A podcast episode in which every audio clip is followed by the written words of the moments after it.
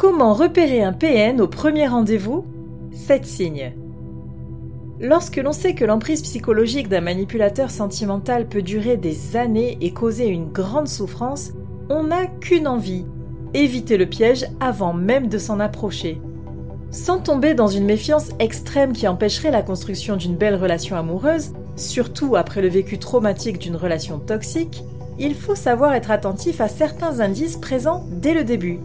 Comment repérer un PN au premier rendez-vous En sachant reconnaître ces 7 signes qui invitent à la plus grande prudence? Cette réflexion est tirée d'un article du site internet www.pervers-narcissique.com dirigé par Pascal Cauder, psychanalyste et psychologue clinicien, co-auteur de l'ouvrage de référence La manipulation affective dans le couple, faire face à un pervers narcissique. Depuis plus de 30 ans, Pascal Couder et son équipe de thérapeutes spécialistes des questions autour de la manipulation sentimentale prennent en charge les victimes de PN francophones partout dans le monde grâce à la vidéoconsultation.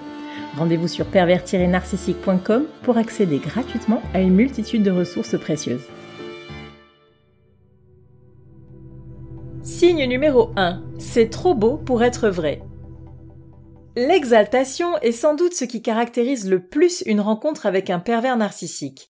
C'est enflammé, incongru, passionnel, en un mot, extraordinaire. Le ton est donné, ce sont vos émotions qui mènent la danse, et cela restera vrai tout au long de la relation, excepté que rapidement, les sentiments négatifs prendront le relais. À l'étape de la séduction, le MPN vous en met plein la vue. Il correspond en tout point à l'homme idéal. Il partage vos goûts, vos valeurs, vos aspirations. Il présente des caractéristiques similaires aux vôtres, histoire personnelle, culture, expérience, etc. Et entre tous ces oh, moi aussi, vous vous dites que ça semble trop bien pour être vrai. Effectivement, il y a de fortes chances pour qu'il y ait tromperie sur la marchandise. Rationalisez davantage les échanges et montrez-vous moins enthousiaste à la mention du moindre point commun pour ne pas encourager un discours exagérément enjoliveur. Signe numéro 2. Rien n'est sa faute. Si vous laissez s'exprimer votre interlocuteur afin de repérer un profil PN potentiel, demandez-vous s'il a l'air d'assumer ses responsabilités. S'il vous parle de sa précédente relation, interrogez-vous sur le rôle qu'il a joué dans son échec. Semble-t-il avoir tiré les leçons de cette rupture ou tous les torts sont-ils attribués exclusivement à son ex? La dénigre-t-il au passage? Quelqu'un qui ne respecte pas ses anciennes compagnes sans une excellente raison peut présenter un problème de rapport à autrui et d'ego. C'est la voie vers les troubles de la personnalité narcissique. De plus, en se victimisant, il éveille votre instinct protecteur. Attention à ce que l'emprise psychologique ne s'ancre pas sur cette base. Signe numéro 3. Le PN est susceptible. Votre rendez-vous accepte-t-il volontiers la taquinerie? Faire preuve d'autodérision est très difficile pour un PN. Cela équivaudrait à renier ce qui le maintient et empêche son effondrement psychique, son hyper-narcissisme. Soyez attentive aux récits d'altercations et de bagarres qu'il vous livre, mais aussi à son attitude envers les gens alentour, serveurs, passants, voisins de table, etc. Vous donne-t-il l'impression de mal supporter la critique ou de partir au quart de tour dès qu'il se sent attaqué, à tort ou à raison? Si tel est le cas, vous êtes sûrement face à quelqu'un qui ne sait pas se remettre en question. C'est mauvais signe. Signe numéro 4. Il est contrôlant. Vous avez peut-être pris cela pour une charmante galanterie, mais si votre prétendant vous a imposé le choix du restaurant, du menu, de la boisson, voire vous a fortement suggéré un code vestimentaire sans tenir compte de vos réserves ou objections, il se peut que vous ayez affaire à une personnalité contrôlante. Au cours de la conversation, a-t-il cherché à tout savoir sur vous? Le partage de confidences a-t-il été à double sens? Ou votre accompagnateur s'est-il abreuvé de vos histoires sans raconter les siennes? Vous êtes-vous senti pressé de vous livrer plus que prévu, y compris physiquement? Si tel est le cas, la possibilité qu'il ait mené l'enquête pour vous cerner afin de mieux vous dominer plus tard est à considérer. Répondre à ces injonctions lui a d'ailleurs probablement permis de tester votre docilité.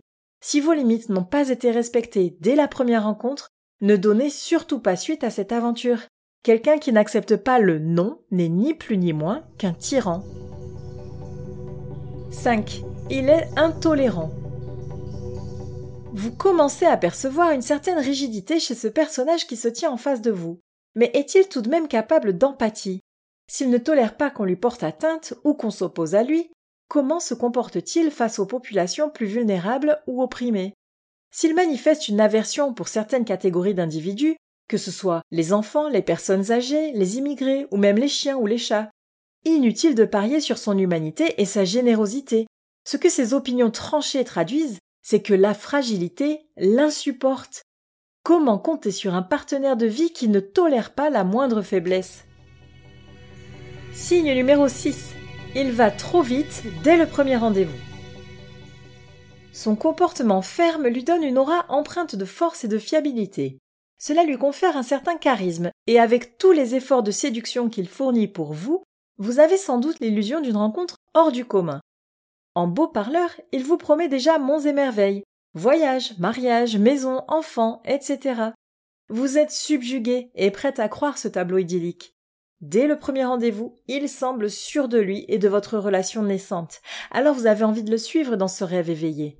Pourtant, un couple se construit sur la durée et aucune décision importante, comme celle d'emménager ensemble par exemple, ne doit être prise dans la hâte. Quelqu'un de sincère avec vous comprendra parfaitement votre besoin de pondération. S'il vous laisse entendre que c'est maintenant ou jamais, alors choisissez jamais. Une personne incapable d'attendre que vous soyez prête n'est pas faite pour vous. Ne croyez pas les mots, fiez-vous seulement aux actes.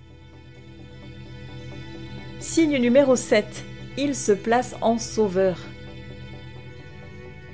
Pour vous appâter, un PN mettra toute son énergie à vous convaincre que la vie avec lui est bien meilleure que sans lui. Au début, il se placera en compagnon rassurant, qui prendra tout en charge. Il vous donnera sa parole qui prendra soin de vous, et que vous pouvez vous en remettre totalement à lui. Si ce genre de déclaration peut faire mouche avec toute sa dimension romantique à souhait, entendez le message sous-jacent. Il n'aime pas votre indépendance. Il cherche à vous infantiliser afin de mieux vous dominer. Si vous êtes autonome, un homme qui développe des sentiments pour vous ne tentera pas de vous changer. Il sera au contraire fier de votre force de caractère. Un sauveur, selon le triangle de Karpman, finira par se placer en bourreau, puis en victime pour vous faire passer pour ce que vous n'êtes pas. En amour, il n'y a pas besoin d'endosser un rôle ou de remplir une fonction. Il faut avant tout être soi-même. À travers sept signes plus ou moins prononcés, vous avez compris comment repérer un PN au premier rendez-vous. Ces indications vous ont été données dans le but d'éveiller votre conscience aux indices avant-coureurs que l'on refuse parfois d'admettre. Les identifier permet de vous alerter sur la présence potentielle d'un profil manipulateur pervers.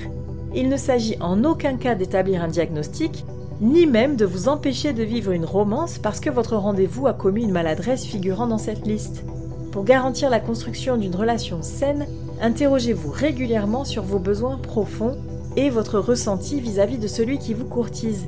Si vous vous sentez libre d'être vous-même et que rien ne vous incite à changer, alors vous avez peut-être rencontré la perle rare. Sinon, restez vigilante.